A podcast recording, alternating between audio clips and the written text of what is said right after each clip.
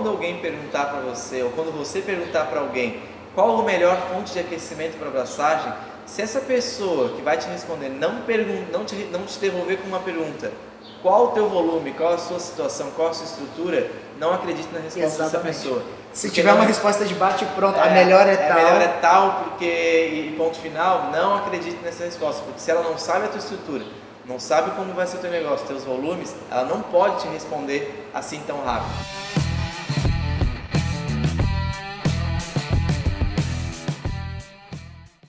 Falando das singles, né, uma parte positiva é realmente o baixo custo, o investimento ele acaba sendo bem menor e dá para a gente aproveitar esse capital que a gente gastaria numa, comprando uma tribloco, essa, a, essa redução de custo, por assim dizer, inicial, inicial durante esse projeto e colocar em mais tanques fermentadores, em marketing, construir, por que não, é, um brew pub, né, trabalhar talvez o conceito de bar da fábrica, pelo menos com essa diferença de grana, dá para remanejar financeiramente essa diferençazinha, ao invés de pensar só em rendimento, né? Exato, é. Às vezes a fábrica compra, não, vamos comprar uma tribloco porque ela é mais econômica, ela rende mais é, na produção, e aí a cervejaria passa um, dois anos fazendo uma só abraçagem por dia.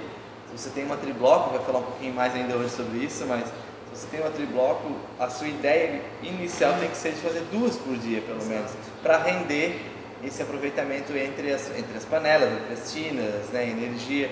Então você compra um equipamento mais caro estruturalmente e não usa ele a full, né? Então fica um, dois anos, é que o Antônio comentou isso, leva muito tempo para compensar, para se pagar, quando você pode comprar uma, uma abraçagem bem mais em conta e fazer isso render na sua mão, né? Você tem esse investimento para comprar outras coisas, embalagem, né? Investir num pub, num bar, então assim, fica dinheiro sobrando na mão do plano financeiro ali. Exatamente. Então dá pra, dá compra esse equipamento para dormir, né? Uma frase de um colega de trabalho nosso. É. Nós compra equipamento para dormir. Exatamente. Ele compra uma máquina para trabalhar várias horas em sequência e faz uma só batelada. Isso acaba fugindo, isso acaba subindo o teu custo, né? Exatamente. Porque aí tu tem depreciação maior, o teu operacional fica mais alto porque você tem que lavar equipamento maior, você está usando, você ele deprecia, tem mais chances de dar problemas de manutenção, porque tem mais equipamentos para arrumar, para mexer, para adaptar. Então acaba que inicialmente uma abraçagem mais eficiente pode custar mais caro que uma menos eficiente no início, no arranque de uma cervejaria. Gente, todos esses números têm que estar bem é, balanceados aí para você não perder dinheiro, não, não, ou não desperdiçar, né? Ou deixar de ganhar, é, independente da situação, mas sempre tem que ser calculado, né? Não é só escolher porque eu gosto mais ou porque é mais bonitinho, ou só porque custa menos no início.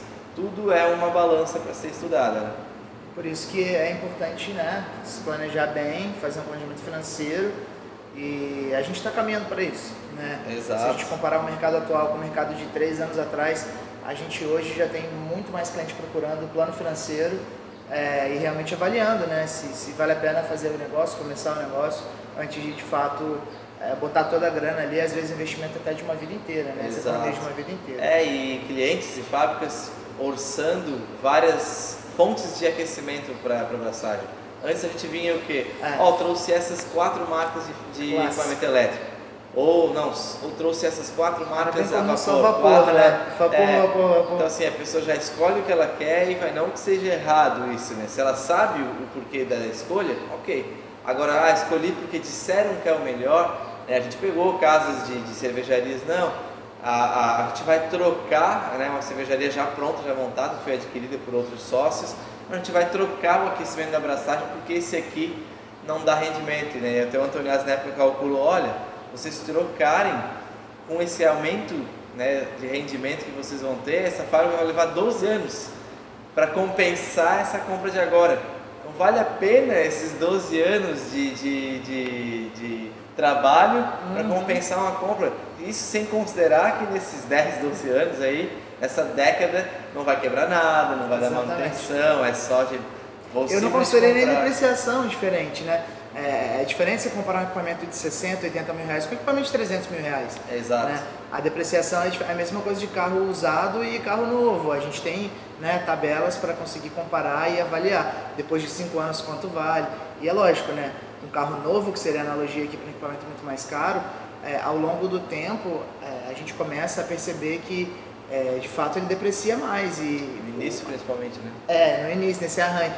E a grana aperta, né? Dói no bolso se a gente não fizer conta lá na frente. Tudo tem que ser planejado, tudo tem que ser contabilizado. Se existem três formas de aquecimento, elas não estão aí à toa. Não existe uma mágica e as outras duas estão aí para enganar o público.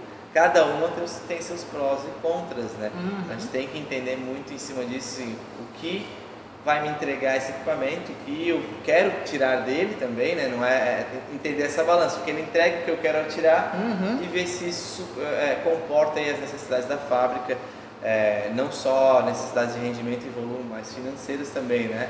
Como isso, como isso vai ser mantido durante todo o processo, uma manutenção futura. Equipamentos elétricos tendem a ter uma manutenção mais simplificada. Você, tem, você tem muito mais é, é, é, resistência na questão da estrutura. Você não tem vapor colocando pressão, você não tem fogo queimando ali a Uhum. chapa diretamente. Então é mais prático, você tem a resistência que pode dar problema, parte Uhum, elétrica, ok, uhum. que tem nos outros. Os componentes que estão ali da automação, automação, mas é isso. mas se a automação tem em todos, né? Acaba que você vai, não vai bater muita cabeça. Se der problema em um, dá também nos outros. né? Exato, Então, exato. assim, por questões de estrutura, ela é a que menos sofre, né? É É, avarias é, estruturalmente. Então, isso já te dá um ponto, poxa, eu vou gastar menos com soldas, com polimentos, porque o equipamento não sofre tanta agressão durante os processos. E a mão de obra é bem mais fácil de ser encontrada, né? Exato. Hoje também. não precisa ser especialista em equipamentos elétricos para fazer um reparo de um componente desse se, vier apresentar algum problema. né? Então, são vários prós, alguns contras, claro, mas eu vou aproveitar, Zinho, eu vou puxar o assunto de vapor. Você falou bastante de vapor, a gente finaliza o Com mais, é, com o mais polêmico, eu chamo direto. Boa. É, quando a gente fala de vapor, a gente pode encarar isso como duas formas, do- dois equipamentos para fornecer esse vapor, né, que seria a caldeira e o gerador de vapor. E eu acho interessante a gente comentar com a galera aí é, as principais diferenças, principalmente na instalação e manutenção desse equipamento. Eu vou fazer uma pergunta é, que eu acho que muita gente também tem essa dúvida em mente. Eu posso colocar esses equipamentos dentro da minha fábrica? Explica para a galera o que acontece. É, então muita gente, né, a, a- primeiro já está entendendo assim, caldeira e gerador de vapor. Poxa, mas não é tudo caldeira? Né? A gente tem os geradores novos aí que estão ganhando mercado, estão ganhando um mercado bem legal, é, principalmente nas menores fábricas, né, porque acaba se tornando um pouco mais em conta a instalação. Por questões de norma de segurança, qual a diferença? A caldeira ela acumula pressão. O gerador de vapor ele, gera e despacha. Então, se você não usar essa, essa, essa vapor gerada, ele, ele, ele dispersa, né? ele solta e despressuriza. Então a caldeira não, a caldeira mantém essa pressão acumulada, você vai usando, vai baixando a pressão dela, a, a caldeira se re, é, é, é, reestrutura, reacumula esse vapor. A diferença hoje legal dela, né, a questão de segurança. O gerador de vapor, como ele não, é um, um- não acumula, em tese, ele não tem necessidades de, de distanciamento, de segurança. Né? Você consegue, na, pra, é, na teoria, você pode instalar um gerador de vapor aqui, do lado da fábrica. Por que, que ninguém instala então, Vitor? Seria bem mais prático, não, né? A linha de vapor seria muito menor. Ninguém instala do lado da abraçagem. Até lá no início, quando lançaram os geradores, o pessoal que vendia falava, ah, dá para botar dentro da fábrica, por questões de segurança, é tranquilo. Só que o porém é, ninguém contou que faz um barulho enorme, né? É, Um motor muito barulhento. Então você não consegue botar do seu lado, imagina, né? Já tem barulho normal da fábrica.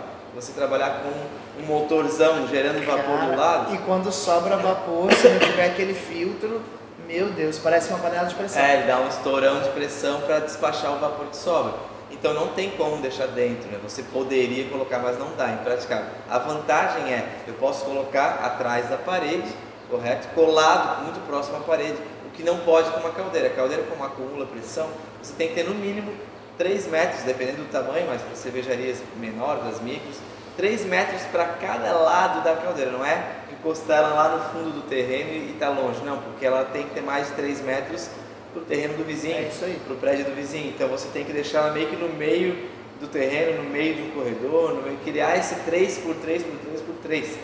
Né? E às vezes, dependendo da estrutura, dependendo do local que você aluga, não tem como colocar isso, é, não tem como colocar uma caldeira é, na tua estrutura. Então, o gerador de vapor já te traz essa vantagem é, é, de instalação. Aí, claro, caldeiras grandes é, é, que acumulam bastante vapor, você tem uma. A, se você tem um uso contínuo. Eita. na voz aí. Tá precisando de cerveja, É, pessoal. A gente sempre grava com uma cerveja. Vai secando, né? Aqui Aí a gente está numa fábrica, mas estamos sem cerveja. Próximo É. a gente providencia. Exato. A gente. A, a caldeira você vai usando, ou às vezes você não precisa desse uso super contínuo, ela acumula, não perde tanta energia. Agora, quando você tem o gerador de vapor, você não usar ele diretamente, você está gerando vapor, desperdiçando vapor, gerando vapor, desperdiçando vapor. Então, o gerador ele é mais econômico na sua instalação, mais prático. E se ele não for usado da maneira correta, ele, ele gasta mais gás, mais energia do que uma caldeira. Então, não é exatamente a mesma, a mesma, coisa, a mesma conta. Né? O gerador, se ele tem intervalos muito longos entre os usos, ele vai gastar mais energia do que uma caldeira tradicional. Exatamente. Então tem que ter esse balanço. E aí, estruturalmente, pode, pode até comentar, tem mais coisas, né? Tá, Vitor, mas aí, comprei um gerador e comprei uma caldeira. Para chegar até a abraçagem, né? Para aquecer minha, minha cerveja, como é que eu faço? É mais uma graninha, né? Primeiro você vai precisar de uma mão de obra aí sim bem especializada, né? E pode botar na conta, esse serviço não é barato. Muita gente, ah, mas é só, Só cano e não sei o que. Ah, mas é específico, tem um material que é recomendado, senão você vai começar a ter muito problema de ferrugem para sua linha. Então a gente precisa tomar esses cuidados, né? É, a própria linha ela deve ser projetada de uma forma, como o Zinho comentou, próxima do equipamento, mas as curvas, a altura, ela tem que fazer sentido para você também não ter um acúmulo de condensado nessa linha de vapor.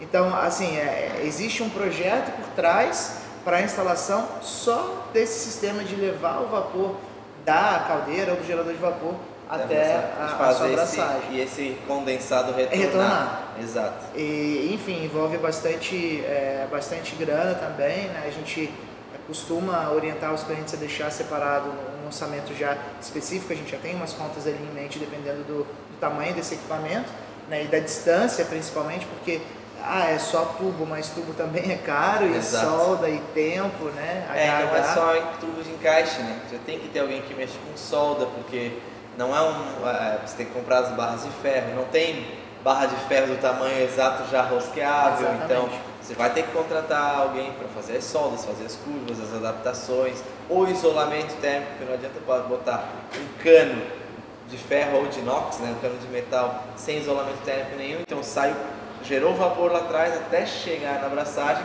se esse cano não tem isolamento, ele perdeu temperatura, o vapor perdeu, perdeu caloria para o ambiente, ambiente. E aí se transforma em água no meio do caminho e em vez de só vapor, vai vapor com condensado junto, diminui pra caramba a eficiência, né? E vai aí você começa a consumir muito gás, a pressão ou da linha aumenta, traz mais, mais riscos para o equipamento. mais manutenção, enfim, é uma- aí vira uma bola de neve.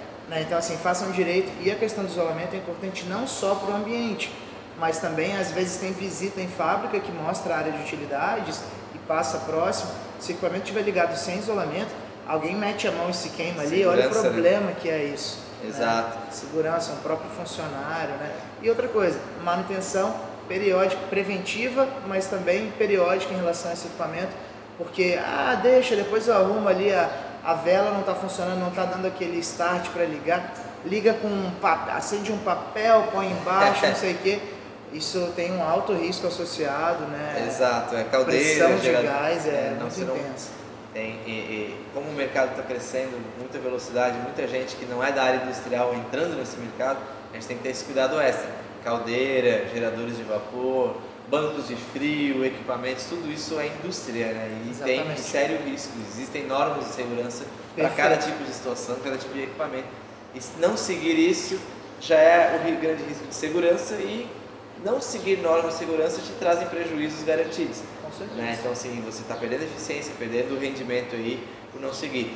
Falamos ali de tubulação, isso é uma, co- um clássico, né? Muita gente fala, tá, Vitor, coloca ou não retorno do condensado? Isso era uma pergunta que nem deveria ser feita numa indústria, já adiantando. Se você não tem retorno do condensado, né? Caldeira, o gerador faz vapor, vai para o equipamento e esse retorno desse calor, ele tem que existir. Se você quer, se você tem alguma seriedade nas suas contas de, de, de, de indústria, de negócio, esse retorno já está calculado. Porque não tem como você gerar um vapor que vai aquecer sua abraçagem, esse vapor sai a 70 graus, E jogar fora joga isso. fora um, um negócio de 60, 70 graus e aí depois joga água fria para o gerador reaquecer e transformar em vapor. Aproveita esse retorno a 60, 70, ao invés de água a 20 graus, você tem a 70 graus. Você está em 50 graus que você não precisa gastar energia para reaquecer. Outro ponto, esse vapor ele já é um vapor saturado, Exatamente. já foi uma água tratada, então ele já não tem tantos sais, tantos minerais ali que vão gerar incrustação na sua linha. Então o retorno de condensado, a- além de quente, é um líquido valiosíssimo na questão do uso de, de, de, ah, produtos químicos mesmo, lá atrás para tratar a água da caldeira. Porque a água de caldeira, a água de gerador, não é Isso é simplesmente a importante. mesma que sai da torneira. É. Ela tem, que, ela tem que passar por um pré-tratamento com alguns produtos, tem que ser filtrado, não pode Ajuste ter de pH também vai ser Exato. feito. Senão você vai destruindo sua caldeira por dentro, seu gerador, a tua tubulação, vai gerando pontos de ou de corrosão ou de incrustação. A corrosão é ruim porque você perde Ah, é, o pressão na linha, né? perde calor, vai vazar. A, a incrustação vai diminuindo o diâmetro do teu tubo. Então, se tem menos diâmetro, eu passo menos volume de vapor, logo vai menos vapor para o meu equipamento. Gera mais pressão também. Exatamente. Então, nos dois casos, você perde muito é, nessa, na, na, na- questão de rendimento e até de segurança. Claro. Vazamento é pingar nas costas de alguém, na cabeça de alguém, um vapor super quente. e a pressão alta é trazer riscos de romper aí Imagina, soldas. Então, dos dois lados, né, cuidem muito com o tratamento da água da sua caldeira. Então, a caldeira em si gera vapor, tem, eh, as- as- os geradores de vapor e caldeiras que a gente tem hoje no mercado dão conta com folga do mercado cervejeiro, das micro cervejarias, Sim, sim. mas exigem esse investimento que às vezes vai até, né, você vai pagar hoje um gerador de, de vapor mais simples, 40 mil reais, só ele. Uhum. Então você gasta mais ou menos esse valor aí com linha, dependendo da É distância isso que você pegar. Linha e instalação Linha, é mais instalação, 40. isolamento, vai, vai, você dobra esse valor. Aí você precisa de dosador de produto, você precisa de fornecimento desse produto. Às vezes dá para conseguir incomodato, né? Esse dosador às vezes não. Exato. Então pode botar aí mais uns 10 mil. Então a gente está falando de equipamento cara 40, que vai sair por 80, 90, 100 mil. Aí você tem que botar um telhadinho, você tem, é uma brincadeira de 100 mil É reais, isso o mais barato, correto? Você tem que pensar que estru- estrutura de vapor, sem considerar o equipamento, começa próximo dos 100 mil reais. É isso aí. Que já daria para ter comprado abraçagem mais né, de elétrica, aí você começa a olhar, ah, peraí, não é tão barato o vapor, e aí ah, rende mais, né? Isso que a gente estava discutindo antes. Ah, o vapor realmente tende a render mais a produção, né? A extração de açúcares do malte rende mais por função de movimentação. Aham. Né? O, o equipamento a vapor rende mais que o elétrico. Só que será que essa conta de rendimento compensa esses 100 mil de instalação Pois aí? é. Aí a conta que tem que fazer em relação ao volume, né? É, tem gente que tem preconceito realmente em embraçagem single vessel, não consegue se adaptar, assim como tem gente que tem muito preconceito com chama direta, que é já o próximo assunto que a gente vai falar. Mas dá pra gente encaixar um pouco as coisas do ponto de vista de negócio. Né? É, da mesma forma que às vezes o cervejeiro ou o dono da fábrica não gosta de um estilo específico, ele vai precisar produzir aquele estilo específico, porque ele não faz cerveja só para ele consumir, né? ele faz cerveja para os outros consumirem. Exato. Da mesma forma é que equipamento, tá, mas eu não gosto muito de trabalhar numa single, eu preferiria trabalhar numa triblock. Tudo bem, mas se o seu orçamento, o seu planejamento, plano financeiro caminhar e, e apontar que a melhor direção é trabalhar com equipamento desse tipo, vai ser esse equipamento. Né? A gente tem que se adaptar e realmente fazer rodar o negócio. A gente está falando. O nosso podcast tem muito foco em business, né? Exato. E é, romantizar as coisas é muito bonito. Todo mundo ador- adoraria trabalhar numa Caspa Shoes, num equipamento é, top de linha, mas não é muito por aí que a gente vai ver na, O na acesso prática. não é tão, é, Não o é tão acesso fácil. não é tão fácil. Então aqui né, entendendo, a gente falou de, de, de, de cuidados em cima do vapor, mas é, as vantagens, né? Primeiro, você tem uma fonte de calor disponível com bastante facilidade, você consegue, dependendo da localização hoje, você consegue instalar a linha de gás natural, né? É, não usar só o, o- o GLP tradicional, você consegue colocar o gás natural, então alguns custos se reduzem nessa, nesse aquecimento, nessa forma de aquecimento. Ah, você tem vapor disponível para uma pasteurizadora, aquecimento de água instantâneo, você não precisa ter tanques de água quente pra, né, aquecendo para ter água quente. Se tiver um trocador de placa, vapor, água, você Resolvido. aquece sua água na hora ali, então você não perde dinheiro e rendimento, não perde temperatura para o ambiente, porque trocou, usou aquela água quente e resolvido o problema. Então tem essas vantagens, claro, e, e, e até a gente não falou, né? Entender um pouco, braçagens elétricas, a gente não comentou, né? Até 500 litros são Ah, vantajosas, os é verdade. É, os volumes, né? A- a- acima de 500 litros por batelada, a elétrica já começa a não compensar tanto. Então, até 500 litros, na conta, no papelzinho, a elétrica ainda tem vantagens perante ao vapor. Exato. né? Acima de 500, 1000 litros, aí você não tem como escapar do vapor, você já vai ter que pensar na estrutura. É, até, a gente vai falar depois do, do- do fogo direto, né? mas até 1000, 1500 litros você ainda consegue com fogo direto, dependendo do tipo de estrutura, até 2000 litros. É. Mas assim, acima de 2000 só existe um aquecimento é, é, é, viável hoje, né? principalmente no Brasil, é vapor. vapor. né? Então ele é o, é o, é o sistema de aquecimento para quem está expandindo a fábrica. Isso é, é certo para qualquer negócio. Então a gente tem que cogitar quem quer crescer a fábrica para cima de braçagens de 2 mil litros, o vapor já está é, é o que faz parte da conta, sem sombra de dúvida.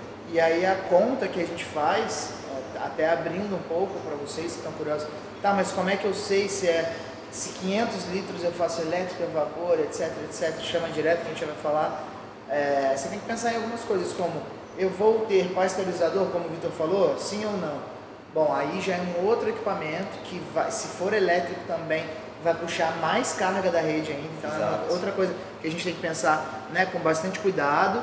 É, outro ponto que a gente tem que definir, beleza, quantas produções eu vou fazer num dia, né, e qual é o meu operacional, se eu vou ter um turno, se o cervejeiro vai trabalhar é, várias horas ali seguidas ou não, como é que isso vai funcionar, porque aí sim eu consigo migrar de fato de um equipamento single para uma bibloco ou melhor ainda para uma tribloco, que aí você começa, faz uma riada, quando você que está clarificando, transferindo para fervura eu já faço a outra, e aí de duas horas, de duas horas em duas horas e meia mais ou menos, você passa já de uma riada para a próxima riada.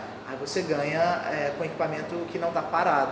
né? Isso vale para o equipamento de 250 litros também, está tudo certo. É, a gente conhece cervejarias aí que tem equipamento de 250 litros e que faz três fabricos no dia, às vezes quatro, então assim, tira mil litros de um equipamento de 250. Aí a conta que vocês têm que fazer é o seguinte, vale mais a pena pegar uma tribloco de mil ou uma tribloco de 250 ou de 500 e aproveitar mais esse equipamento. Exato. Então é por aí o caminho.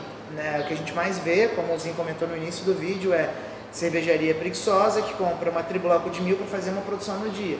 Aí a conta realmente não fecha. É, e aí né? gasta com vapor, gasta com tudo. E... começa a ficar cara a estrutura, essa- esse retorno de investimento fica esticado Ah. demais e aí começa a, a- você faz aquela conta, poxa, me disseram que o vapor era o mais barato para colocar como estrutura, só que está levando um tempão para se pagar, porque você colocou uma estrutura enorme que não está sendo bem aproveitada. É isso aí. Vamos tirar a dúvida da galera, até eu tô ansioso pra gente falar sobre o nosso assunto que eu acho que vai ser o ápice do podcast para quem direto. até aqui. Fogo direto. Eu acho que o tema alvo dessa discussão é preconceito. Também acho, também con- concordo Cara, a contigo. figura do fogo direto, ela ficou amarrada, aquela panelinha de 20 litros, que o cara se queimava, que ou que dava um estouro imenso quando ele botava ali o fósforo para acender. Os famosos caga-fogo. Caga-fogo. Né? Caga-fogo do Marcelo. Marcelo, que é da Big Jack. Big Jack, Da Big não. Jack. Isso não, é Big é Jack. Big Jack que é lá de. Não, mas é. É isso aí, é aqui do sul do estado. Se tiver errado essa informação, a gente É, porque corta tem a Big tá John. Chapecó. Não, é tem a Big Jack, que ele tem mas umas é- latinhas. Isso, é do que Marcelo um da Big Jack. Assim. Isso É do, do seriado Breaking Bad, né? Isso, isso. Boa. Um abração pro Marcelo. E a. É, o, o, o, o Montanés comentou os fogareiros, né? Então criou-se a imagem de que usar fogo direto em fábrica é amador. Aham. né? E a gente tem é, é, equipamentos disponíveis no mercado, até já no Brasil já tem algumas, a gente já participou de alguns projetos de alguns equipamentos assim. Você tem equipamentos de mil litros no Brasil com chama direta, mas não é aquele fogareirinho do caseiro, ah, então eu comprei 10.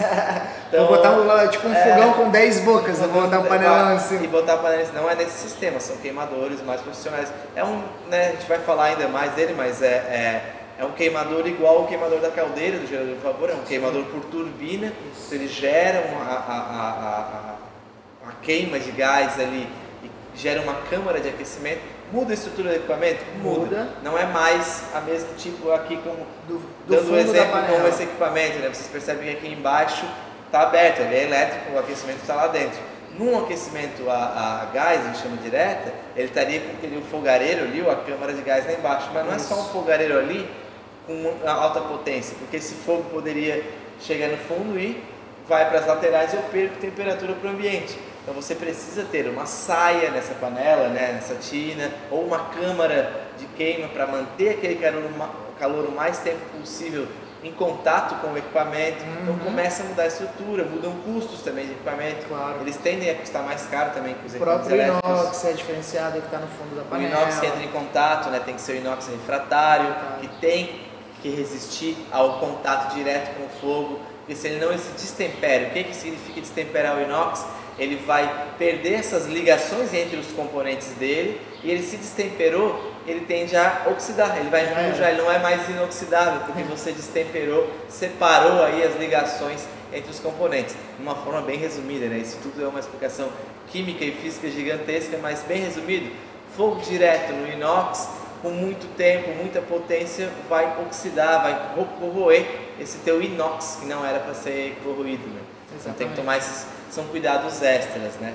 Sobre custos de instalação, a estrutura para uma abraçagem aí de chama direta, né? Ou movi, é, com queima de gás. Muito mais simplificado do que vapor. Exato. Então esse é um outro ponto legal que a gente tem que reforçar. É, a automação ela está sendo super desenvolvida agora. né? Nos últimos três anos a gente teve avanços Evoluiu muito. gigantescos. Até para o cervejeiro caseiro é legal a gente falar isso. A gente estava pesquisando, né? Deve ter uns 5, 6 meses isso, talvez, talvez, talvez nem tanto. E aí a gente viu um equipamentinho que você controla do celular e é para chama direta ali. Proporção de chama. Chama piloto sempre ativo. Controla aquele 1 grau por minuto que a gente sempre, quem, quem já fez cerveja em casa e faz ainda no, no fogareiro, lá, regula o fogareiro para dar um grau por minuto. É quase que no, no olhômetro, né? Sim. E, ah, foi muito, foi pouco, foi muito pouco. Na próxima abraçagem eu acerto. Aí o gás está acabando, deu menos pressão, você tem Pronto, que mexer. sai correndo. Você nunca tem uma. Quem faz cerveja em casa no fogo direto sabe do que eu estou falando, né? É, é, você nunca tem uma precisão, Aham, é, uma constância. um padrão de não, se eu deixar abertinho aqui o, o gás vai ser assim que vai dar certo. Não vai porque mudou a pressão de gás, muda a potência de fogo que alcança a, a- a cerveja ou o moço. Então é mais Exato. difícil regular. E a gente está com automações bem legais agora aí, É, bem evoluídas, né? E evoluiu bastante, assim, só que parece que essa informação ela não se, não se dissipou nesse mercado muito pelo preconceito, que foi o que a gente Exato. falou. Né? Então, é, da mesma forma que você consegue controlar um grau por minuto, né, que foi o que o Zinho comentou, é, na elétrica você consegue fazer isso também com, com chama direto, isso é sensacional, né, se a gente for parar para pensar. E por que não levar essa tecnologia para né, equipamentos um pouco maiores? E aí o, a gente consegue, a gente tem uma limitação, claro, é, de, de, dessa, de prover esse calor. Então até 2 mil litros ainda dá para fazer um bom projeto Exato. com bastante aproveitamento com essas turbinas que o Zinho mencionou. E quando a gente vai reduzindo a escala dos equipamentos, é claro que é super possível. Né? E quando não tem essa câmara fechada ali, se for o caso de não instalar essas turbinas tão grandes, é, os cuidados que a gente tem que ter é desenvolver as saias, porque o que acontece na maioria dos equipamentos que são né, com chama direta, o, a economia fala tão mais alto, porque assim, ah, eu vou economizar aqui e ali, e numa bobeira você não coloca uma saia embaixo do equipamento, e aí fica todo mundo queimando, Queimando canela, canela. lá na, na produção. É verdade. Né? Acontece É. pra caramba. Aí por segurança é perigoso isso. Pô, e é uma besteira, assim, se a gente for parar para botar na ponta do lápis mesmo, dá para economizar, mas não precisa economizar. Ah, aqui de, por exemplo, de 100 mil o equipamento não tem que custar 50. Se ele custar 70, você ainda está economizando Já é um uma boa economia. Exato. É, e a gente tem que. É, é, isso que você comentou, né? Ah, tá, mas aonde a instalação é mais fácil? Primeiro, você não tem que levar a tubulação de vapor com isolamento. Você leva só a tubulação de gás Exatamente. A tubulação de gás não precisa ser isolada. Eu já economizei com isolamento térmico. Não preciso isolar nenhuma tubulação além da de frio na minha cervejaria. E a mão de obra para instalar, É pra- muito mais prática. instalar, É. pra instalar isso é bem mais barato. É bem, né? é bem mais em conta. Aí você pode usar, você não precisa usar tubulação de inox, Sim, né? sim, já é uma tubulação de, de ferro, de Exato. aço carbono, então já é mais barato, já fica mais prático. Tem os porém de segurança, você vai ter que apresentar um projeto de segurança aí para os bombeiros, então tem esse, os alvarás serem dados você tem que apresentar, um, um, a, comprovar que aquele sistema está seguro no seu, no, na sua estrutura. Mas você também vai passar por essa etapa se você optar por vapor. Exato. Você também está trabalhando com gás, É, né? vai ter Só isso também. o fornecimento vai ser para o gerador Externo. de vapor ou para a caldeira, é diferente. Exato. Mas ainda assim você precisa de bombeiro lá visitando. E aí, é, é, então essa instalação é muito mais barata, né? Você vai ter que ser só su- sua estrutura de casa de gás. Se tiver caldeira, tem que ter igual. Aham, Então exato. assim, a estrutura é igual, só que você economiza com toda essa tubulação que a gente comentou. E é um valor alto, né? É. Dependendo do tamanho da fábrica. Então você começa a entender, ah, o gás vale a pena. E esses rendimentos, até seus mil litros ali, até dois mil, dependendo, eles estão sendo quase que iguais É, ao do vapor. Pensem comigo, né? Eu pego o gás, queimo o gás para aquecer a água que vira vapor e esse vapor aquece a, a- a minha cerveja. O vapor viaja até a. a Olha, panela. olha toda a troca de temperatura e cargas que a gente tem. Agora, quando eu uso o gás direto, acontece? Eu queimo o gás que aquece diretamente a cerveja. Eu cortei caminhos de energia aí. Então, eu tenho mais, então o rendimento é melhor. Por mais que eu perca um pouco de calor para o meio ambiente, ambiente, nu, aham. na queima ali embaixo, eu estou ganhando nesse processo, Claro. porque é gás para água, água, vapor, vapor para cerveja. Isso tudo, é, todos esses processos têm perdas, não existem processos É. perfeitamente eficientes. Né? O mais eficiente seria o elétrico, né? Exato. Que está imerso O ali. elétrico de, de todos é o gastei energia virou temperatura. O elétrico é o que mais rende é, é, na eficiência de aproveitamento de energia e temperatura. E o fogo nesses sistemas aproveita melhor que o vapor, Aham, né? Em sistemas menores. Então a gente Uhum. começa a olhar, poxa, todo mundo tem preconceito, como o Antonias comentou, porque ah, fogo é amador. Não é amador. Né? Se você usar a tecnologia certa, a automação certa, o que não dá é para botar um fogareiro embaixo de uma panela elétrica, nem uma resistência elétrica dentro de um equipamento de vapor. Você não pode misturar as coisas, Mas os o que você falou, cara, acontece muito. A galera, basicamente, quando vai fazer equipamento mais barato, e aí a gente é, carinhosamente apelidou né, essas empresas não sérias de soldadores de garagem. é, É, é isso que rola, é um, é um fogareiro que fica ali embaixo, um caga-fogo da vida, e aí às vezes não vem saia, não vem nada. É, a- a- não existe nem uma preocupação com o fundo da panela, né, nem em relação ao material, assim como, né, tão pouco com a espessura desse inox que está ali no fundo. Exato. Aí você vai começar a ter problema de, ah, pô, tô fazendo minha cerveja com fogo direto, só que tá grudando no fundo, Entortando a chapa do fundo. entortando a chapa, caramelizando, Criando né? poça, né? Era pro ralo tá aqui tem uma poça do outro lado, porque ele trabalhou, dilatou e amassou. Claro. Aí você começa a ter mais dificuldade para limpar, aí isso tudo vai dando. O cervejeiro tem, mais, tem que levar mais tempo para arrumar, para limpar, começa a perder tempo e dinheiro nessa jogada aí. Então tudo isso tem que estar na ponta do papel. Então o, o fogo direto é útil, é bom, é eficiente? É, também. Já tem equipamentos no mercado rodando e não só com essa turbina, né? Poxa, Vitor, onde é que eu vou achar essa turbina?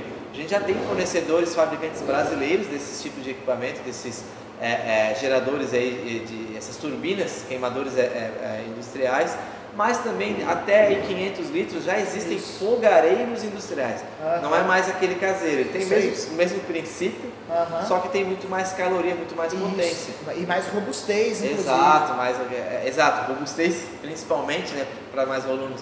Então, braçagens hoje de 500 litros trabalham tranquilamente com fogareiros tradicionais, só que calculados Claro. para ter a potência correta. Não dá para trabalhar também com esse tipo de aquecimento aí é, é, na indústria profissional e, né, por opinião, tem muito a se ganhar, né? Questão de estrutura, custos, custo de instalação. Então, por custo de instalação, o fogo está no meio do caminho. A elétrica é mais barata, claro que depende também, aí vai depender da sua estrutura elétrica de É, galpão. Que mas- provavelmente não, não, vai, não vai dar. Se, se extrapolar ali os seus 250 litros, vai ficar complicado, vai Exato. precisar refazer coisa. Já do fogo direto, a estrutura de adaptação é a menor de todas, é só colocar a tubulação de gás. Então a adaptação é a menor, só Exato. que o equipamento geralmente é um pouco mais caro, porque ele tem os Isso. blocos, ele funciona igual às triblocos tradicionais, né, os bloquinhos separados, mas é, é- é- é- então ele vai ter esse custo mais alto do que a estrutura de um elétrico. E o vapor para volumes maiores, para sequências de braçagens maiores, aí beleza, começa a compensar é, nessa questão de custo. A estrutura dele é a mais cara, no fim das Exatamente. contas, a que tem mais manutenção, a que exige mais técnica, né? mas é o que faz render em sequências mais é, eficiência. Então tudo isso é a balança que você tem que pensar quando vai criar aí a sua cervejaria, o seu negócio cervejeiro. Eu acho que o episódio de hoje se resume a um conceito muito simples: dimensionamento. Exato. Se você quiser trabalhar com equipamento de mil litros tribloco, tá tudo certo. Se você pensa numa expansão depois, se isso se justifica de alguma forma e o sistema de aquecimento seja vapor, não tem problema. Agora o que não dá é você embarcar numa talvez numa venda de um fabricante que vai te empurrar o equipamento mais caro, porque o trabalho do cara é vender, então ele é muito bom nisso, acredite. É, então é, vá preparado, questione. É, pergunte aos fabricantes se eles trabalham com outro tipo de sistema de aquecimento. Né? Às vezes o layout, a estrutura é muito bem feita e o, o, fabricante tem possibilidade de, ah, eu tenho vapor, eu tenho chama direta, né? A gente vai ver ainda muito é, é, essa evolução do mercado cervejeiro. É lógico que alguns detalhes vão ser refeitos, né? Como o Vitor falou de material, não refratário, vai precisar colocar uma câmera embaixo, projeto é diferente, mas de uma maneira geral, o esquema de válvula, o equipamento em si, a cara do equipamento vai ser a mesma, a operação vai ser para o usuário muito parecida, né? se não é, igual, porque as automações também vão estar no painel, ali tudo igual, como o vapor também é. Né? Lembrando que o vapor também tem válvulas que abrem e fecham, assim como a válvula de gás vai abrir e vai fechar no chão direto. Proporcional, né? proporcional. Né? Tem como calcular tudo. Então pensem bastante né, sobre esse assunto, corram atrás de, de cervejarias que têm esses equipamentos rodando e visitem, você que vai empreender talvez, ou mudar, expandir, trocar o seu equipamento, visita um que tem aquecimento aqui por, por resistência elétrica, um com chama direta bem executada ou não para você entender as dores. Né? Exato. Né? E o vapor, que você vai ver que cada um tem uma característica completamente é. diferente. É. Então, quando alguém perguntar para você ou quando você perguntar para alguém qual a melhor fonte de aquecimento para abraçagem, se essa pessoa que vai te responder não, não, te, não te devolver com uma pergunta, qual o teu volume, qual a sua situação, qual a sua estrutura, não acredite na resposta Exatamente. dessa pessoa. Se tiver uma resposta de bate pronto, é, a melhor é, é tal. A melhor é tal, porque, e ponto final, não acredite nessa resposta, porque se ela não sabe a tua estrutura, não sabe como vai ser o teu negócio, teus volumes, ela não pode te responder assim tão rápido. Então, nunca acredite na resposta rápida quando a gente está falando de investimento, a gente está falando de estrutura, planejamento de uma indústria, de uma fábrica. Cerveja é um negócio. Uhum. Você não pode ter respostas super rápidas sem fazer conta primeiro. Pense sempre nisso. Exatamente. Se você quiser saber mais dicas como essa, já aproveita, se inscreve no canal, ativa o sininho, Boa. compartilha esse vídeo com a galera e deixe nos comentários os próximos temas que a gente está adorando produzir esse conteúdo para vocês. E se você conhece alguma outra, alguma outra forma de aquecimento, a gente sabe que tem algumas outras que são pouco, bem pouco comuns aí no mundo, é, passa aqui pra gente, de repente, se for uma grande dúvida para você, a gente volta para cá e fala um pouco mais dele também. Boa, vamos criar depois um podcast com temas exóticos, acho que Exato, bom, bom demais. Fechou, gente, até a próxima então. Valeu, galera.